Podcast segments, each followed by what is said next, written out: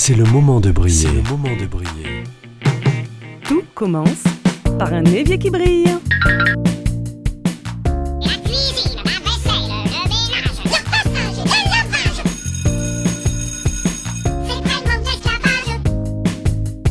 C'est. C'est pas le fait de le faire, c'est le fait d'y penser, c'est ça la charge mentale.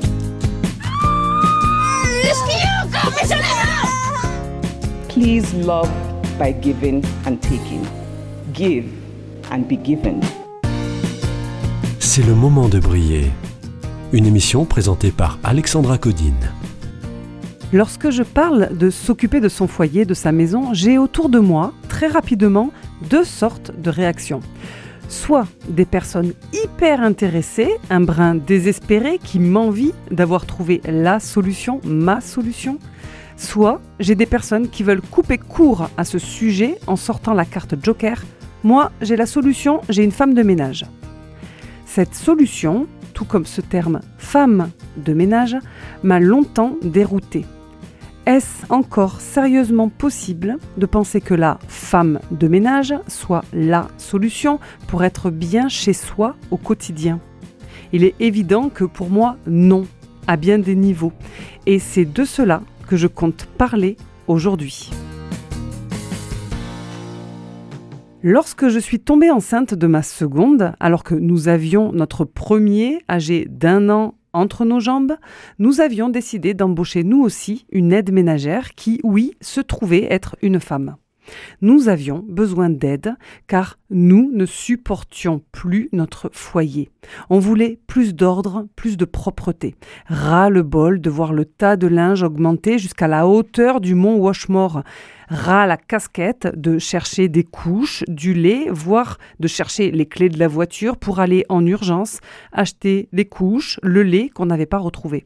Et puis, le summum du ras-le-bol, c'était mes voix négatives et nos disputes qui m'envahissaient. On a donc embauché Edith. Pour moi, c'était simple. Elle ferait tout, on ne ferait rien, ou presque.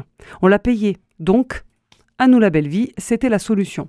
Je pensais réellement qu'en payant une étrangère deux heures par semaine, j'aurais droit à une maison impeccablement rangée, la disparition de toute la poussière, un sol immaculé, mes panières de linge vides, mes armoires remplies de vêtements propres, repassés et pliés, les poubelles changées, les draps de nos chambres propres, les salles de bain et les WC impeccables et cerise sur le gâteau, les vitres de ma maison translucides. Je croyais sincèrement que tout cela était possible en deux heures. Comment pouvais-je croire à ça? Peut-être que j'avais trop regardé ma sorcière bien-aimée, trop préservée, écartée dès mon enfance du travail à faire à la maison par une maman qui m'incitait à faire des études pour ne pas faire le ménage comme elle. Comment était-ce possible que nous ne portions aucune attention au temps et à l'énergie que le travail de la maison prend sérieusement? Pourquoi? Comment? Parce que je préfère couper court au suspense en deux heures aussi dynamique et efficace qu'était notre Edith, elle ne pouvait pas répondre à mes souhaits les plus fous. Edith n'est pas un robot, c'est un être humain. Et ne croyez pas un instant qu'un robot, même le plus sophistiqué soit-il, soit capable de s'occuper mieux que nous de notre maison. Pourquoi?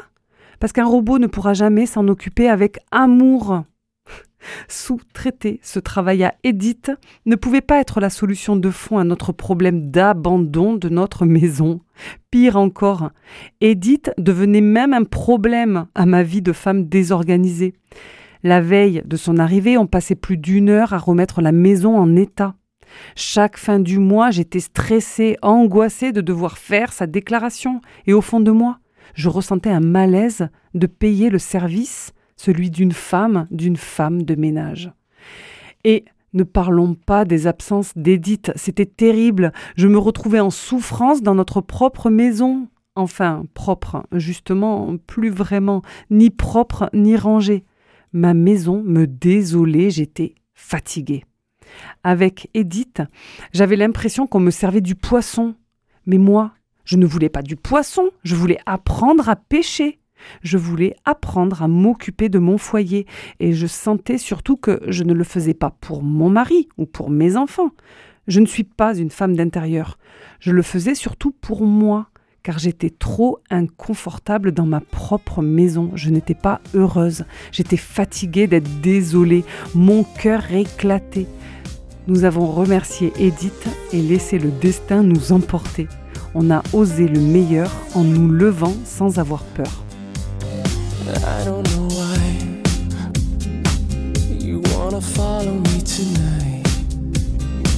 When the rest of the world with whom I've crossed and have quarreled lets me down so. A thousand reasons that I know to share forever the unrest with all the demons I possess beneath the silver moon.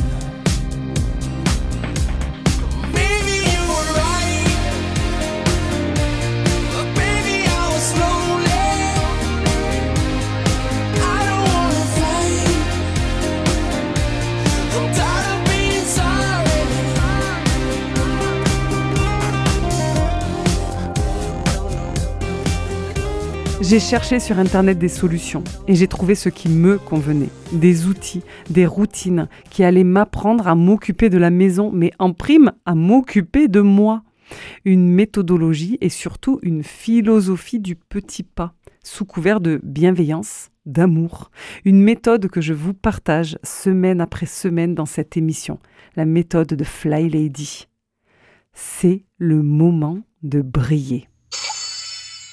Passons maintenant à nos voix négatives, à nos pensées limitantes, celles qui nous retiennent dans des schémas de pensée limitants qui nous empêchent d'incarner le changement. Je ne vois vraiment pas le problème. Si deux heures n'étaient pas suffisantes, il n'y avait qu'à augmenter le nombre d'heures et le souci était réglé. Effectivement, en deux heures, le travail de surface n'était pas suffisant. Mais puisqu'on parle de souci, justement, le problème est ailleurs. Le problème est la non-conscientisation de tout ce qu'il y a à faire dans une maison. Il faudrait un sacré paquet d'heures si on devait tout déléguer. Et je rappelle que tout ne s'achète pas, à commencer par la paix et l'amour qui devaient être, selon moi, les ingrédients les plus importants à cultiver dans mon foyer. Voilà ce qu'Edith, notre ancienne femme de ménage, ne faisait pas et que j'ai trouvé grâce au fly. Edith ne planifiait pas nos menus, ne faisait pas la liste de courses, ni les courses d'ailleurs. Elle ne gérait pas les rendez-vous de la famille, ceux pour le coiffeur, le médecin, en passant par l'esthéticienne. Elle ne gérait pas le désencombrement, elle ne préparait pas nos habits ou nos affaires pour le lendemain, elle ne faisait pas nos comptes, elle ne payait pas nos factures. Edith n'anticipait pas nos congés, ne faisait pas les réservations, elle ne gérait pas la gestion de la garde des animaux ni les valises, elle n'anticipait pas la préparation à l'absence de la maison, courrier, arrosage et tout ce qui va avec. Edith ne s'occupait pas de la voiture, de la vidange, des niveaux, de la révision, euh, de- du rendez-vous au garage. Edith ne nettoyait pas la voiture. Elle ne faisait pas les petits travaux de la maison, elle ne s'occupait pas des enfants, elle ne donnait pas à manger aux animaux, ni ne soignait personne. Bref, Edith s'occupait de la surface, mais la profondeur des soins de la maison était toujours bien présente. Et moi, je ne savais toujours pas comment m'y prendre tant qu'elle était là. Elle gérait la partie visible de l'iceberg, celle d'ailleurs souvent plus visible par les hommes en général, élevés depuis des décennies à ne voir que cette face du travail du foyer.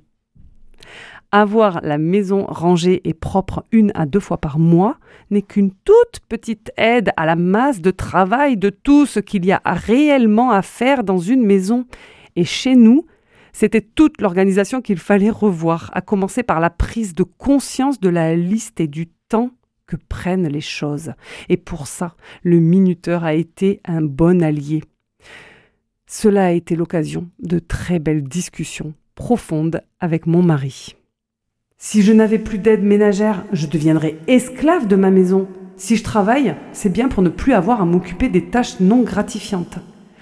Qu'on soit bien clair, je ne crache pas du tout sur cette aide incroyable qu'est l'aide ménagère. Mais perso, je préfère être la maîtresse de ma maison que son esclave. J'avais vraiment l'impression d'être esclave avant d'apprendre à m'organiser. Si votre talent est ailleurs et si vous n'éprouvez aucun bonheur à vous occuper de votre maison, ne changez rien. Il se peut que vous ayez trouvé votre équilibre.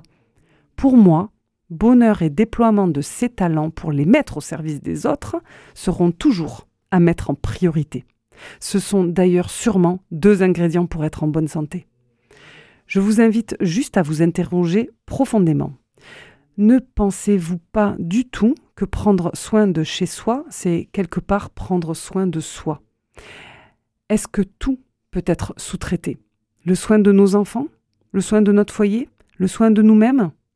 Perso, je sais que croire que quelqu'un d'autre que moi sait mieux s'en occuper que moi ne me rend pas profondément heureuse. Même imparfaitement, j'aime être l'actrice de ma vie dans toutes les facettes de ce qui compte pour moi. Et ma maison, aussi imparfaite soit-elle, en fait partie. Non, je ne suis toujours pas une femme maniaque ou organisée. En tout cas, pas organisée de naissance. Mais aujourd'hui, après plusieurs étapes de conscientisation, je sais ce qu'est le travail à la maison. Et plus je travaille sur ce sujet, plus je prends conscience des différents enjeux sociétaux et économiques qu'il représente. Des enjeux qui d'ailleurs sont bien trop souvent au péril des femmes. Finalement, pour moi, tout a commencé par instaurer un premier rituel, celui de faire briller notre évier tous les soirs. Et aujourd'hui, je travaille à déconstruire cette idéologie d'avant-guerre qui encourage l'idée que le travail domestique est naturel aux femmes, comme le travail productif est réservé aux hommes. Cette place de femme au foyer est obsolète. Bien déterminée, avec amour, confiance, bienveillance et patience, avec aussi des rituels de communication dans le couple, dans la famille, il est possible de regarder le travail de la maison différemment et avec les outils que je vous partage, on peut même en jouer. Ici, rien ne dure jamais plus de 15 minutes sans faire une pause. Je finirai par cette phrase inspirante, celle de John Saldino. Une maison est bien plus qu'un simple abri. Elle doit nous élever émotionnellement et spirituellement c'est le moment de briller. Et ici, tout commence par un évier qui brille. À la semaine prochaine.